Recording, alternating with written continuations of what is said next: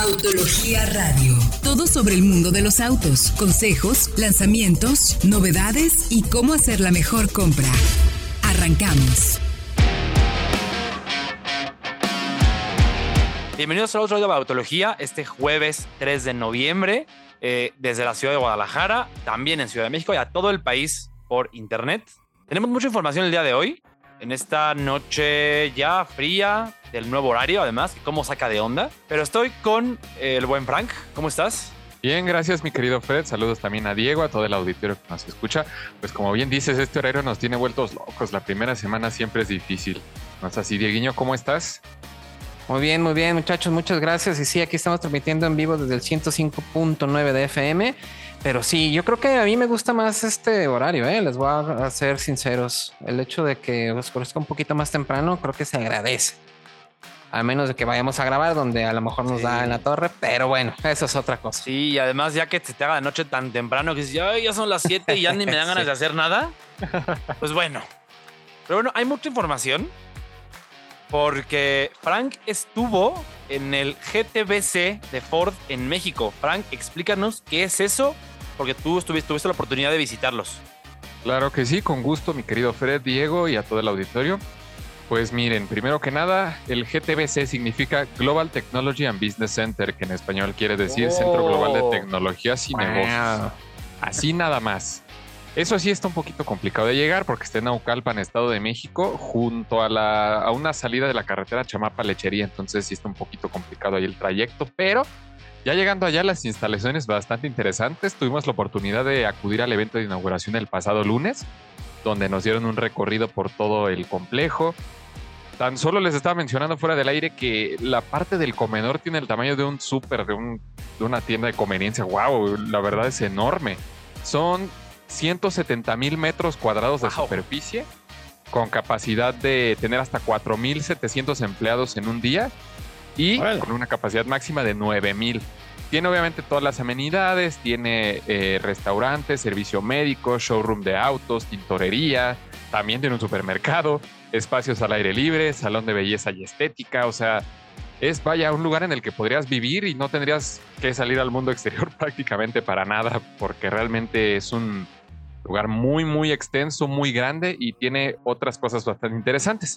También hay bastantes ingenieros, son alrededor de 2.500 los que se desempeñan en el lugar, donde también tiene la capacidad y la eh, facilidad de probar nuevos elementos para los autos, tienen simuladores, salas de juntas.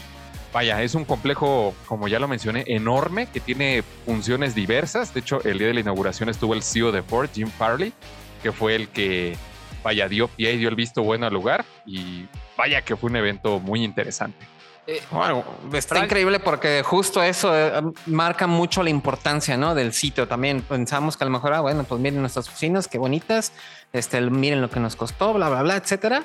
Pero el hecho de que venga el CEO a nivel global, creo que habla mucho, ¿no, Fred? Sí, y por ahí también habla mucho de la confianza que le tiene Ford a México. Ya van a ser 100 años, si no me equivoco, en el, en el 25 de Ford en México. Fue de las primeras que se estableció aquí.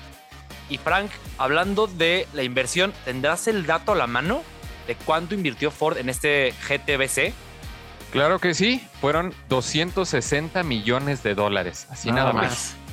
Porque además entiendo, Frank, digo que no solamente son oficinas, como decía Frank, van a ser eh, en ese lugar temas de desarrollo de autos, que sabemos Ford desarrolla en México. La Maverick tiene origen muy mexicano, no solamente porque se haga acá en Hermosillo, sino porque se desarrolló también por aquí. Y una interesante muestra de la confianza que tiene Ford en nuestro país. Correcto, y incluso modelos tan importantes como Bronco, Bronco Sport, estos modelos que se han estado vendiendo muchísimo también, ¿no? Hemos visto cómo los interiores, incluso de estas camionetas, también fueron diseñados por ingenieros y diseñadores mexicanos. Y todo este trabajo se va a realizar precisamente en estas instalaciones, que la verdad creo que sobra decir que son de primer mundo, así. Sí, eh, de veras, qué, qué, qué, qué, padre, Frank, qué envidia que estuviste tú por allá ya tenemos oportunidad de ir nosotros a conocerlo. Es justo. Y hablando de otra marca, ya cambiando un poco de tema, que Diego, supimos, estuvo aquí su CEO y podría también invertir en México. A ver, cuéntanos. Exacto, uno de los que yo creo que ha habido muchos rumores, ¿no? De hecho, incluso hicimos alguna nota precisamente del Día de los Inocentes diciendo que Tesla sí invertiría en México y que sí van a poner una Gigafactory en Taxcala.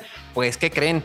Siempre sí estuvo Elon Musk aquí, pero no en Tlaxcala, estuvo en Nuevo León y precisamente estuvo con este directivos del gobierno estatal, y con el gobernador, estuvo también con el embajador de Estados Unidos en México. Entonces, fue una reunión muy interesante y de nueva cuenta, pues todos estos rumores sobre la inversión de Tesla en nuestro país han vuelto a, la vida, ¿no?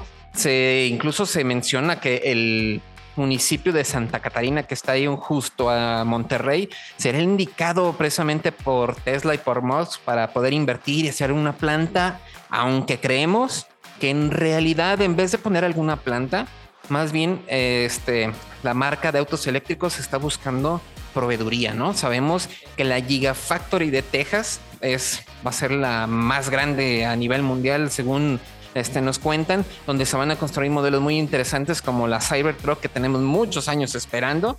Y e incluso este, hemos visto ¿no? que el cruce fronterizo precisamente que está ahí en Nuevo León tiene un carril exclusivo para Tesla y es precisamente para los proveedores que van a la planta de Austin. Entonces creo que la, la tirada va un poco más para allá, ¿no? Este, asegurar la proveeduría para que las este, líneas de producción de Tesla en Texas funcionen de una manera mucho más fluida, lo cual también es muy bueno para nuestro país, ¿eh? Sí, claro, tiene mucha lógica porque sabemos que México produce autos y produce también autopartes y produce este, proveedores, le llaman de tier one, es decir, de primer nivel de calidad y y también el tema de tiempos de entrega, que es muy importante. Y aprovechando la cercanía con Texas, pues tiene todo el sentido del mundo. ¿Cómo lo ves, Frank? Pues la verdad bastante interesante y como bien lo mencionaba Diego, pues ya tenemos bastante tiempo esperando la llegada de la Cybertruck. Esperemos que también ya con esto se haga realidad, porque híjole, tres años un poquito más ya es un buen tiempecito y sabemos que Tesla pues se ha caracterizado últimamente por este tipo de retrasos, pero bueno, entrando más en el tema, pues la verdad sería bastante interesante porque crearía nuevos empleos en el estado, o sea, potenciaría también la economía del país, le vendría muy bien a México y esperemos que pues se llegue a un acuerdo importante. Correcto, porque sí, ¿no? O sea, tener a lo mejor una planta nueva de vehículos aquí en México tan cerca de la Texas, a lo mejor no tendría mucho sentido comercialmente, ¿no? Sobre todo si se ha invertido tantos recursos de la empresa en construir y poder este, hacer que la producción realmente llegue a niveles productivos y que de veras dejen algo de, ganancias para la marca. Entonces, más bien es este tema, ¿no? Buscar proveedores. Y como sabemos, nuestro país se ha, estado, se ha estado volviendo experto en, todo, en, toda esta materia precisamente. Manufactura manufactura, proveedores, este, no nada más son los, los ensambladoras. Así que son, creo yo, muy buenas noticias precisamente por parte de, Tesla y esperemos que haya noticias dentro de, dentro de pronto porque sí es, es, muy sospechoso, ¿no? Verlo así con los directivos, con gente del gobierno, platicando una reunión secreta donde no hay ni fotos ni nada, entonces creo que por ahí va la cosa. Sí, y ojo, porque seríamos, eh, si no es una planta en forma, Tesla tiene nada más eh, sede en Estados Unidos, Alemania y China, si no me equivoco. Seríamos el cuarto país en tema de manufactura para ellos, porque además tenemos aquí en México ingenieros logísticos muy, muy habilidosos, muy talentosos, que para Tesla sería pues buscando talento en México. Ya lo sabemos, no es la primera que lo hace.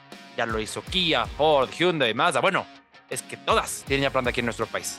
Pero digo, antes, recuérdanos en dónde pueden encontrarnos. Exacto, recuerden que estamos en todas las redes sociales, nos pueden encontrar como Solo Autos o Solo Autos Vaya Autología, ya sea en Facebook, en Instagram, en Twitter, en TikTok en donde sea vamos a estar presentes para darles siempre la mejor información. También tenemos nuestro canal de YouTube, donde tenemos videos muy interesantes para ustedes, siempre dándoles toda la información necesaria para que puedan hacer una muy buena compra, o al menos que tengan, como, como decíamos, al menos que tengan toda la información y ya se decidan por algo que el, su corazón les dice que ese es el chido. Entonces, Aquí vamos a estar presentes para ustedes y también, ¿eh? ya regresamos al podcast. Búsquenos en cualquiera de las plataformas de podcast como soloautos.mx. Ahí vamos también a estar con toda la información en formato de audio. Así que tienen muchísimo, muchísimo por ver, escuchar y leer de nosotros. Así que síganos en nuestras redes sociales.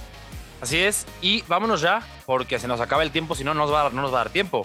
Volkswagen de México anunció una inversión de 763.5 millones de dólares en la planta de Puebla.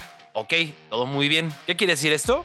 Uno, de nuevo, lo que decíamos hace un momento de Ford y de Tesla incluso, la confianza que hay en nuestro país. Eso es importante. Dos, establecen en la planta de Puebla en Cuautlancingo, la que ya tienen, donde se fabrica actualmente Jetta, Tiguan y Taos, una nueva nave de pintura que, ojo, es la primera 100% eléctrica. Lo que quiere decir que ahorra 29 toneladas de emisiones de CO2 por año y toma, digamos, su energía de la, del parque eólico, que también suministra al resto de la planta. Es esto interesantísimo. Pero Diego, hay una noticia dentro de la noticia que nos dejó pensando, Frank, nos dejó pensando muchísimo. sí, oye, nos dejó especulando y este, pues así básicamente quisimos como hasta sacar nuestra ouija, ¿no? Para saber qué es lo que se va a fabricar ahí, porque qué es lo que dice precisamente la noticia dentro de la noticia, mi querido Fred. Dice tal cual. Parte de la inversión anunciada el día de hoy, bueno, que fue la semana pasada, se destinará a la integración de un nuevo vehículo de combustión interna a las líneas de producción. Es decir, va a haber un nuevo modelo tal cual de gasolina produciéndose en Puebla, seguramente para, para toda la región o para todo el mundo. Sabemos que el Jetta y la Taos son para la región, van a Sí. Estados Unidos, Canadá y a partes de Centroamérica y Sudamérica. Y la Tiguan sí va para todo el mundo, incluso Europa y Asia. Este nuevo modelo, Frank, ¿qué creemos que podría ser? Pues mira, estamos especulando y hemos pensado mucho desde el día que surgió la noticia. Podría ser la Tarek, pero aún no lo sabemos porque tenemos también otros modelos en la cabeza, ¿no, Diego? Híjole, sí, pero sí, imagínense una pickup compacta basada en la plataforma MQB, que si a lo mejor puede ser precisamente rival de Maverick. La verdad es que estoy diciendo esto y se está haciendo agua a la boca, Sí. ¿eh? porque la verdad yo sí quisiera que Volkswagen se animara precisamente a entrar en este segmento que hemos visto es muy popular, eh, deja muchísimas ganancias para la marca. Y para los clientes tenemos un vehículo todo en uno, bastante Sí. cómodo, muy funcional, así que ojalá sea por ahí, pero Ahora- también podrían ser otras cosas, ¿no? Es que, exactamente, para que no nos llamen locos. Primero, la Tarok, la pickup de la que hablamos, no es un sueño guajiro. Existe No, no, el no. concepto, se presentó en Nueva York en 2019 y es básicamente una Taos, pero con el formato de pickup. Es decir, plataforma QB, la del Jetta, la de la Taos, la de la Tiguan, ya se produce en Puebla, tendría sentido. Tendría probablemente motores 1.4, 1.5 turbo, que ya se hacen también, esos no en Puebla, en Guanajuato, en la planta de motores Ujú, Sí. y tiene todo el sentido del mundo. O sea, eh, porque aparte recordemos cuando empezó la pandemia, Volkswagen le puso pausa a este desarrollo. Pero Correcto. tiempo después, cuando volvió a arrancar el asunto, pues digamos que nos dieron chance y lo reiniciaron. Ahora, Híjole.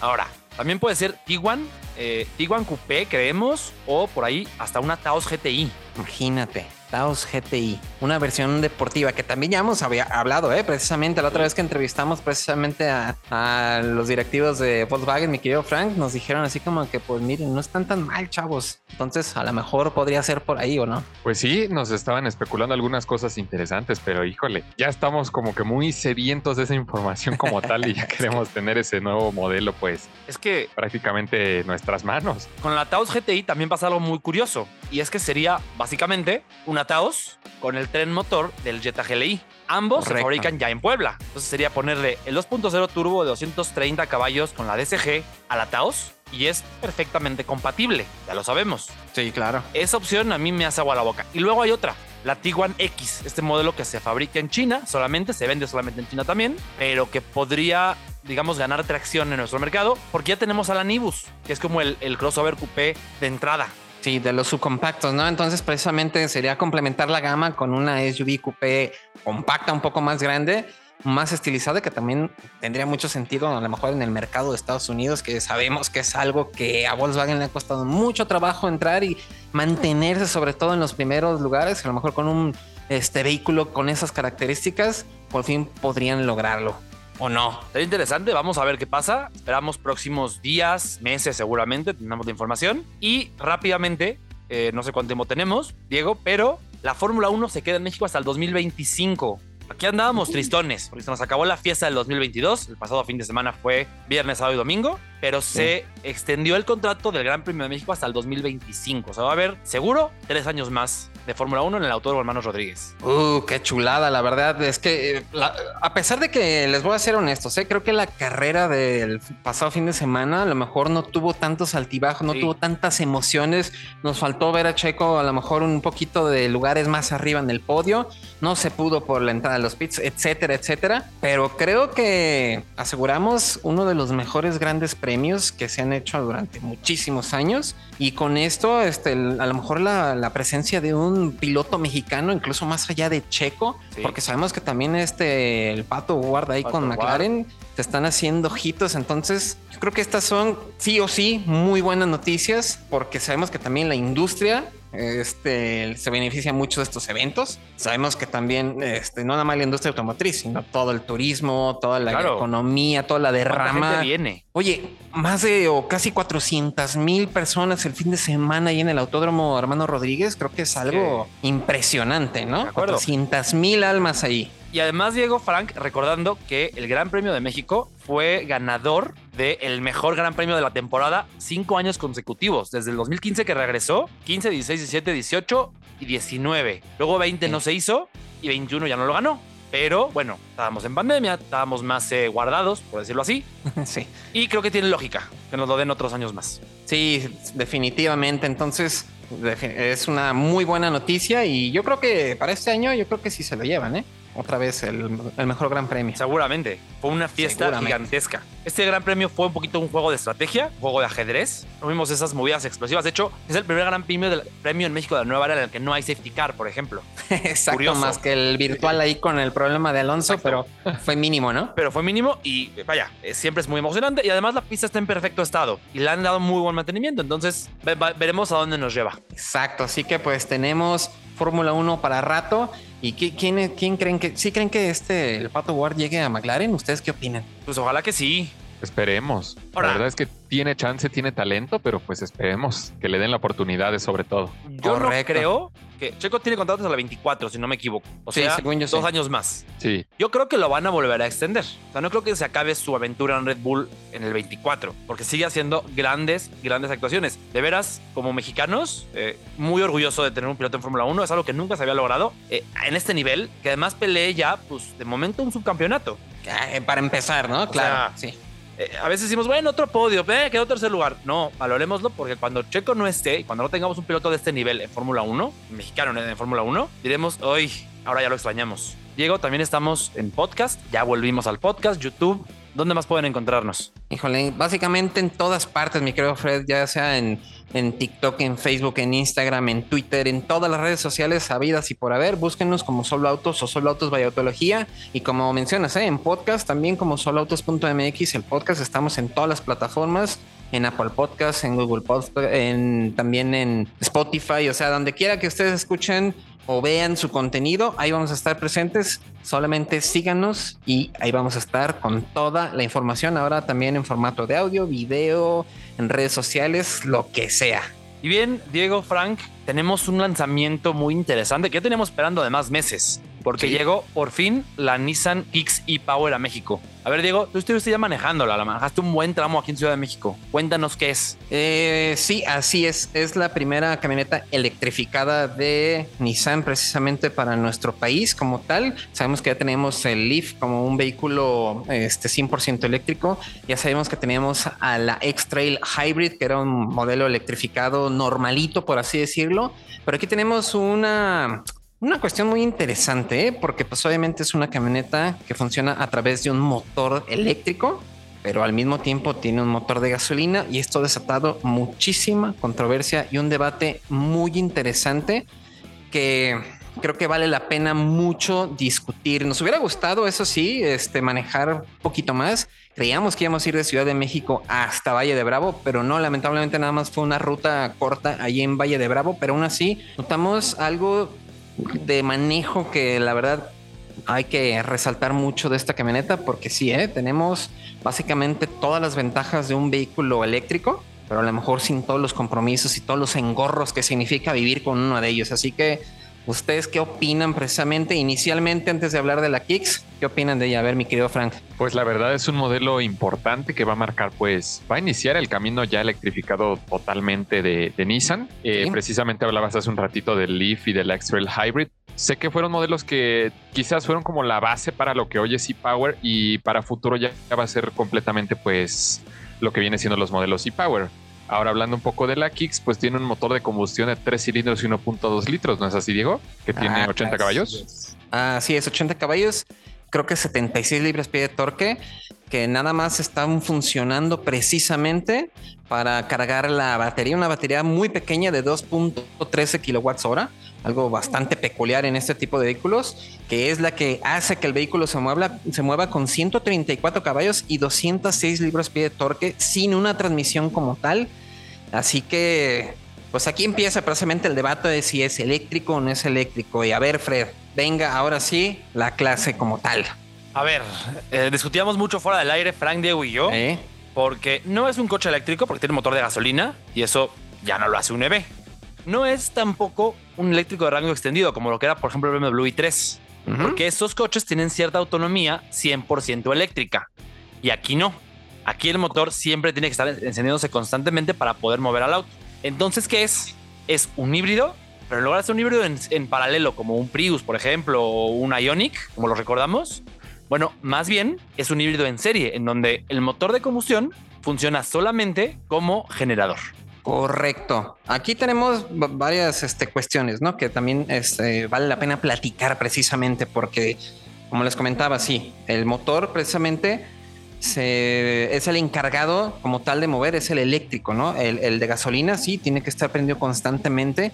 Y justo aquí venían una de las cuestiones, a lo mejor, como dice Fred, teóricas, precisamente sobre un, es un híbrido en serie, es un híbrido, pero en realidad, mi querido Frank, ¿Cuántas veces se nos ha dicho, por ejemplo, que toda la infraestructura de recarga, toda la infraestructura para vehículos este, eléctricos en nuestro país está muchísimos años atrás de lo que se está en otros países? Entonces, las marcas tienen que dar este salto y creo que precisamente con una solución como ePower, creo que a final de cuentas cumple muy bien para las expectativas y los caminos y la infraestructura de nuestro país. ¿O tú qué opinas? Sí, totalmente, porque como bien lo mencionas, la infraestructura está no tal vez años luz, pero sí muy lejos de ser lo que es en otros países, porque pues las áreas de recarga son bastante importantes en este tipo de modelos. Ya sabemos que viene el estrés por el rango, ya sabemos que a veces pues uno tiene que planificar perfectamente los viajes en este tipo de modelos para conservar la energía y gastar lo menos posible. De hecho, una duda que tengo acerca de, la Kixi Power, mi querido Diego, quisiera saber eh, acerca del tema del rango, los consumos, cómo se comportó en, manejo. Mira, la verdad es que como fue una ruta pequeña, no pudimos a lo mejor saber autonomía. La marca nos dice que con este motor de, este, de gasolina, el tanque de gasolina y el motor eléctrico, tenemos unos rendimientos precisamente de 24.5 kilómetros por litro, que la verdad no están nada mal, porque como sabemos el motor simplemente está funcionando básicamente de manera libre. Tuvimos una adaptación que la comentaba Héctor hace algunos episodios precisamente acerca de cómo tuvieron que hacer con una ingeniería sobre el el modelo ya presentado y probado en Japón acerca de que si uno pisa el acelerador, el motor revoluciona nada más para este, generar esa sensación de movimiento que es como que muy intrínseca de cómo manejamos, ¿no? Entonces, para que la gente no se sacara de onda así tal cual, hay esta relación, ¿no? Se pisa el acelerador, el motor revoluciona, entonces se entiende que el sistema está funcionando de una manera correcta porque si estás conduciendo a velocidades bajas, por ejemplo, y el motor se prende, puede ser algo que desconcierte a mucha gente y sobre todo lo que quiere Nissan con este tipo de vehículos es precisamente ser un vehículo tal cual, ¿no? Como de transición precisamente.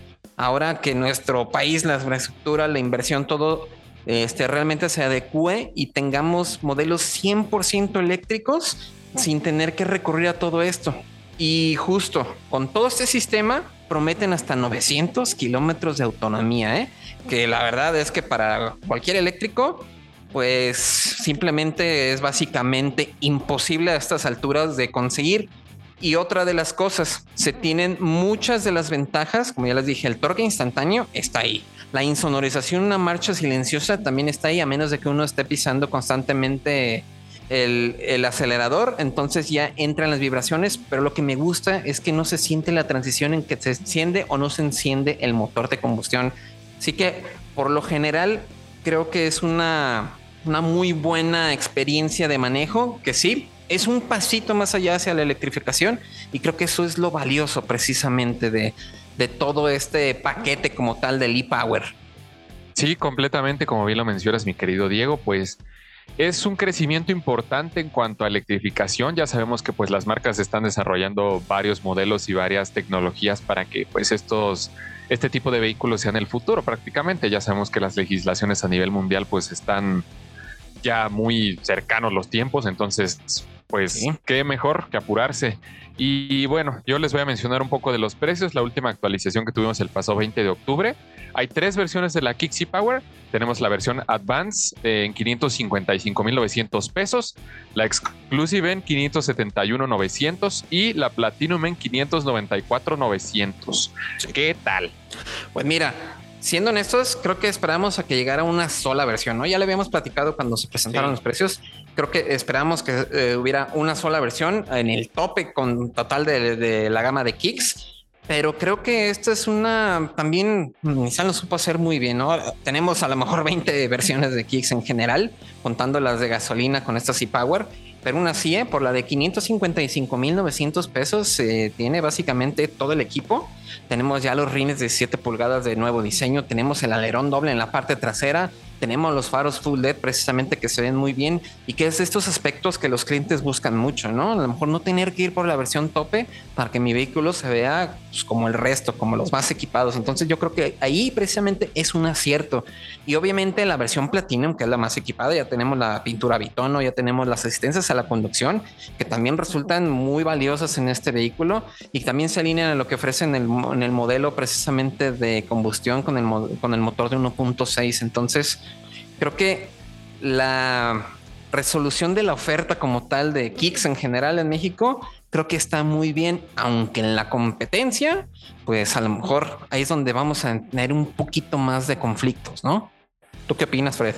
Creo que la propuesta es interesante y aunque como decimos no es un eléctrico como tal, creo que se agradece mucho que Nissan piense en tecnologías nuevas, o sea, en nuevas formas de hacer viable al auto eléctrico o la electrificación porque sabemos que en México no estamos todavía preparados del todo para un coche eléctrico. Al menos no todo el mundo lo está, no todo el país, no todos los habitantes lo están. Pero esto, hacer el motor de gasolina más eficiente, con, un, con esta configuración curiosa, creo que yo lo aplaudo porque además claro. es más rápida, más eficiente y mejor insonorizada. Se maneja mejor que la Kicks a gasolina tradicional. Y, creo que justo, ¿eh? justo está como que hasta mejor hecho así a la medida como para nuestro mercado, el tipo de infraestructura que ya habíamos comentado. Creo que es una muy buena solución y la verdad simplemente veo que muchas marcas también vean el ejercicio que está haciendo Nissan con la Kicks porque los este la gente de Nissan estaba comentando que la aceptación ha sido buenísima. Hay gente que ya compró la camioneta sin siquiera manejarla. Hay muchos apartados, hay muchísima, muy buena respuesta precisamente del público en general. Así que no lo duden y veamos más, más vehículos con ese tipo de mecánicas. ¿eh? Ojalá que sí. Sabemos que Nissan además lo tiene en la Kicks, pero lo ofrece en otros mercados también en el Centra, en la X-Trail. Yo creo que la próxima puede ser la X-Trail. Y lo tienes, si no me equivoco, también en eh, esta Nissan Magnite, esta mini sub, micro sub, que puede llegar más adelante. Uy, entonces yo creo que se va a poner muy interesante todo este tema. Presente vamos a hablar de una de las experiencias de conducción con un vehículo eléctrico. Diego, manejaste tú una sub eléctrica que vaya que es muy interesante, que puede ser, digamos, la primera experiencia eléctrica para la mayoría y también en el otro lado de la moneda manejamos un auto muy emocional. Más bien lo volvimos a manejar, pero es que hay que hablarles de ese coche porque en tema de desempeño y de rendimiento es, me parece lo mejor que hay peso por peso. Ahora que te digo, tú qué manejaste, cuéntanos. Híjole, pues precisamente, ¿eh? y siguiendo con la electrificación ahora en el programa, pues sí, manejamos un vehículo ahora sí 100% eléctrico y creo que también se ha convertido uno de los parteaguas precisamente en todo este movimiento de electrificación en nuestro país y estamos hablando de la Bolt EUV, la Bolt EUV, porque sí, es una SUV compacta. Si sabíamos que el vehículo anterior a lo mejor todavía estaba un poco indeciso si era un hatch o un una SUV pequeña. Creo que aquí Chevrolet lo sabe hacer bastante bien. Tiene un cambio estético muy interesante y lo pone al día, sobre todo en los, yo creo que en los aspectos que más le hacían falta, ¿no? La calidad interior creo que subió muchísimo. El, el, interior está mucho mejor terminado.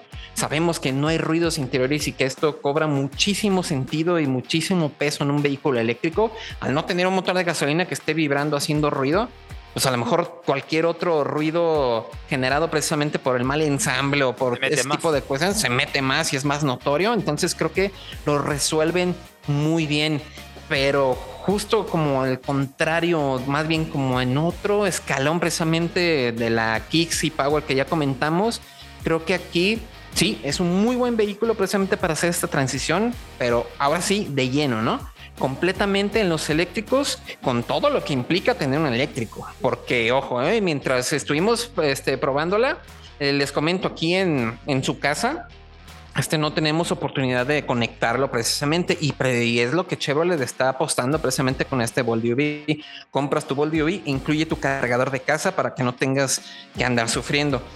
Entonces, tenemos que pues, recurrir a los cargadores públicos, que la verdad puede ser un dolor de cabeza, encontrarlos libres, encontrarlos funcionando. Este, las tasas de recarga son lentísimas, en la mayoría de los casos son más de 7 horas. Por ahí estuve un día fuera nada más cargando el coche, pero aún así, creo que con una autonomía de 398 kilómetros, el vehículo realmente cumple muy bien con esta solución de movilidad este, para diario, ¿no? Así tal cual.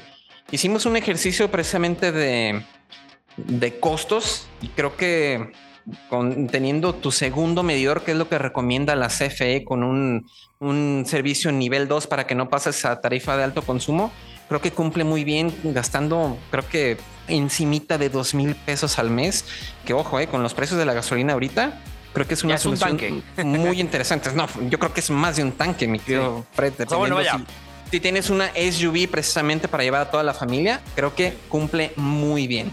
Sí. Entonces, yo creo que si tienen para invertir, creo que es una muy buena opción. Sí, y bueno, la idea también es que puedas cargarlo en casa, porque General Motors, si no me equivoco, te incluye la, instalación. Sí, ya, ya está todo preparado para que no sufras como me tocó sufrir a mí en, los cargadores de los centros comerciales. Oye, lo dejas toda la noche y no tienes problema. Pero lo más interesante es que con esta autonomía, este, no te tienes que andar preocupando por conectarlo cada noche como si fuera tu celular, ¿no? Aquí lo cargas una vez a la semana. Como cuando cargas gasolina. Una vez Exacto, como cuando cargas gasolina, precisamente. Entonces, creo que la complicación se acaba cuando eres dueño del vehículo, claro. Este, pero creo que funciona muy bien y claro, muy buena respuesta. Un vehículo completamente eléctrico, 0 a 100 en 8 segundos. Tenemos una recuperación en 5.2 segundos, si no me equivoco. Solamente algo que me queda un poco ahí este, son las llantas de baja resistencia a la rodadura que creemos que pierden un poquito más de adherencia de lo que nos gustaría, sobre todo porque hicimos el test técnico con el pavimento un poquito mojado y creo que esto afecta un poco su comportamiento, pero aún así el sistema regenerativo de frenos y el One Pedal Driving creo que es algo de lo que también se debe de utilizar a diario en este tipo de vehículos para también mantener una autonomía suficiente y que uno se acostumbra súper fácil, la verdad. Que ojo, eh, porque aquí en Ciudad de México, por donde yo vivo, eh, tengo un, un centro comercial donde me permite cargarlo toda la noche y me cuesta el estacionamiento 70 pesitos. Fíjate. O sea, son tanta autonomía por 70 pesitos. Que ojo, un tanque de gasolina convencional te costaría 1500, 1600. sí. O sea que aún así el ahorro es importante. Ahora digo, cuéntanos, los eléctricos son, eh, aceleran inmediatamente. ¿Hiciste pruebas de aceleración, recuperación? Sí, correcto. Nada, ¿cómo le fue? Sí, correcto, como les mencionaba, o sea, son 8 segundos de 0 a 100 y porque pues las llantas a lo mejor pierden algo de adherencia, ¿no? Si van al video, precisamente que ya tenemos en el canal de YouTube, por favor vayan, denle like y este notamos que si hay un poco de pérdida de adherencia, pero aún así la, la, respuesta dentro del vehículo es bastante buena, como muy buen eléctrico. Y aunque no es como un Tesla que eh, se desboca por ofrecer la aceleración, no, no, no, todo normalito. Y yo creo que un vehículo muy confortable para toda la familia, porque incluso tenemos más espacio en las bancas traseras que en comparación al Volt EV convencional, algo que también se va a agradecer porque toda la familia va a poder ir mucho más a gusto. La cajuela parece pequeña, son creo que 400 litros, pero con el piso removible que puedes meter este artículos bastante altos o esconder vehículos precisamente con el falso fondo, creo que está muy interesante. Ahora, 988.900 pesos. Es un vehículo que así de buenas a primeras no se antoja que sea precisamente accesible hasta que a lo mejor lo compares con otros eléctricos, ¿no? Y justo creo que es aquí donde está su valor, sobre todo con el Leaf, ¿no? El Leaf que tiene la mitad de la autonomía, que cuesta creo que un poquito más todavía. Creo que justo aquí está. Y ya un Tesla Model Y, por ejemplo, se va a millón trescientos. O sea, sí, claro. Es mucho más costoso. Por ahí tienes también, es más barato un Mini, el SE, pero la autonomía es apenas de 160 kilómetros. realmente no es. No, creo que la clave del Volt UV, Diego, Frank, no me van a dejar mentir, es el, el balance entre la autonomía y el precio. Correcto. La autonomía por el precio que está dando, creo que hasta el momento es imbatible y a final de cuentas, no, no tanto como Tesla, que lo que quieres es la red de recarga, aunque el vehículo se caiga a pedazos. Creo que aquí también el producto es bastante bueno y sabemos que incluso mantenerlo va a ser incluso más barato eh, a la larga que un vehículo de combustión. Así que, final de cuentas, que es un producto bastante redondo, ¿no? Sí, y ahora Diego me gustaría pasar rápidamente al otro espectro del que les hablábamos, porque volvimos a probar el Cupra León. Un coche, el de 300 caballos de fuerza, un coche que tú manejaste el 245, si no me equivoco. Aquí probamos el de 300. Correcto. Eh, y vaya, en esa ocasión fue una prueba más de pista. Le metimos a centro dinámico Pegaso, hice unos datos tremendos. Esta vez fue más de ciudad. Lo interesante es lo bueno que es en ciudad. Aún siendo un coche tan bestial y tan brutal, lo refinado, la marcha, los acabados, me parece espectacular y con números de aceleración y frenada tremendos. Es un auténtico mata gigantes porque acelera a 100 eh, en 6.5 segundos. Y es, fíjate, más rápido que tu Volt EUV, que es eléctrico. Claro. Y a esta altitud, además, eh, Pegaso estamos a 2700 metros más o menos. Como sabemos, pierde potencia. Y luego tiene unos números de veras fantásticos, frena increíble. Eh, la recuperación es, está en 4.3 segundos, es una locura también. Hicimos también pruebas de aceleración 0 160 y en el rango de los 12 segundos es que no hay nada parecido. O sea, por el precio, 729 mil pesos, no hay nada que se le acerque. Correcto. Y bueno, eh, ¿sí se lo prestaste a Franco? Nomás estuvo como el chinito, nomás milando. No, ese, ese sí no lo presté a nadie. ese sí es, fue mío. Híjole, mano. Te lo quiso quedar. Eh, sí, perdón, Frank. Esta vez, perdón. Fíjense, ¿eh? el dato de, de, recuperación, 3.4 segundos. Wow, 3.4 segundos. Una pasada. Y lo tuvimos, hay que mencionar, en esta pintura eh, blanco, no, azul petróleo, es mate, que se ve increíble, pero que hay que decirlo, cuesta lavarlo, ¿eh? O sea, yo, yo que soy cuidadoso con eso, no me animé a lavarlo. Yo lo tendría en un color regular, blanco, gris, no mate. No, mi querido Fred, mira, aquí en, el sitio de soloautos.mx de Donal Noticias tenemos consejos precisamente para poder cuidar estas pinturas, así que sin miedo, ¿eh? Porque yo creo que vale mucho la pena tener este tipo de pinturas. Hay que invertir el tiempo, claro, pero oye, verse así, manejando en ese vehículo, creo que sí vale mucho. Tiene costo extra. Sí. Ahora, fíjense también, eh, consumos en los 11, vaya, gasta poco para la potencia que tiene y rápidamente, para terminar, me gustaría platicarles un poco la experiencia en pista. Quiero que vayan a ver el video. Sí. Está en el canal de YouTube el video, la nota. Pásenla al canal, véanlo porque vale mucho la pena. Exacto, exacto. La verdad, sí. Es un muy buen vehículo y sí, yo nada más he manejado la versión de 245, así que Frank nos toca, ¿eh? La próxima. La próxima vez, sí. Mi querido Fred, ya, ¿eh? Ya estuvo. Hacemos un comparativo de hot hatches aquí en México. Me parece bien, oye. Ok. Me parece bien. Oye, pero a ver, cuéntanos. Estás allí en Ciudad de México y a pesar de que estamos aquí en el programa de radio, también está pasando algo simultáneamente. Así es. Estamos hablando. Se está presentando ya oficialmente la Chirei Tigo 4 Pro. la sub de entrada a la gama de la marca. Muy interesante, ya hay precios, ya hay versiones, son dos versiones, desde 400 mil pesos hasta 460 mil pesos. Pero ojo, porque todas vienen con motor 1.5 turbo, eh, que vaya, en el segmento no hay muchas que tengan esos niveles de potencia. Precio interesante. La versión de entrada me parece que sí nos queda ver un poco por el tema de seguridad. Llega solo con dos bolsas. Yo me iría por la tope de 460, que tiene ya seis. Pero propuesta interesante de Chirey. Ya la manejó Frank. Fíjense, e-, en esta ocasión no me dejó manejarla él a mí. Pues, oye, una de cal. Ya nos contará la semana que entra qué tal, qué tal nos va con, con la Tigo 4 Pro. Wow, pues súper bien. Pues ahí está mi querido Frank. Este, pues te esperamos la siguiente semana para que nos cuentes acerca de la Tigo 4 Pro. Así es, ya la próxima semana les tendremos todos los detalles, todo lo interesante, las cosas curiosas también que tuvimos con el modelo de prueba. Ahí que Fred estaba viendo el espejo retrovisor, ya les contaremos más de ello. Exacto, mi querido Fred. Nos vemos, muchísimas gracias. Gracias a ustedes, Frank Diego. Próximo jueves, misma hora, mismo canal. No se lo pierdan.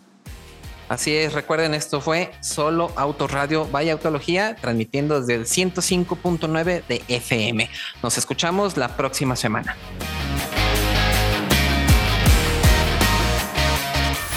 Autología Radio.